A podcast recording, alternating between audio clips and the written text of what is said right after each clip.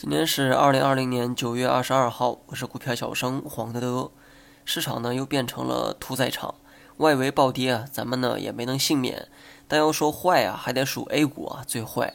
要跌呢你就认真跌，上午啊搞得像一飞冲天的样子，结果呢下午是高台跳水。那么这个假动作啊，伤害了很多人的感情。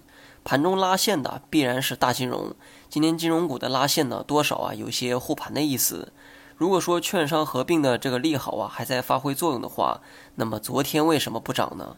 所以大金融今天上午的拉线只是单纯的想护盘，只可惜最后的结果啊并不理想。那么护盘拉线那也是要花钱的哈。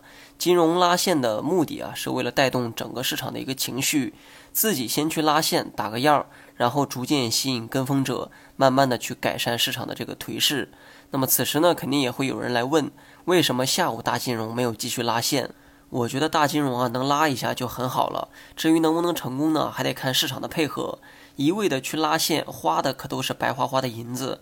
那么做一次尝试，能改善情绪面那最好。如果改善不了啊，也无力继续拉下去。毕竟今天市场的整个环境呢偏向利空，那么不惜成本的往上拉，很可能给市场啊当了接盘侠。从大盘周 K 线来看啊，调整呢还远没有结束。这是我重复了很多遍的话。那么前两天呢也说过，整个下半年很难会出现什么大行情。所谓的行情呢，无非就是跌多了再涨回去而已。所以趋势交易者的仓位啊，始终保持三成仓左右即可。至于短线有没有机会嘛？答案呢是肯定有的。但是别忘了中期走势呢还在调整，所以短线机会啊肯定不多。对于涨幅的预期呢也不能太高。如果短线机会又多，涨幅又高，那中线又怎么会出现调整？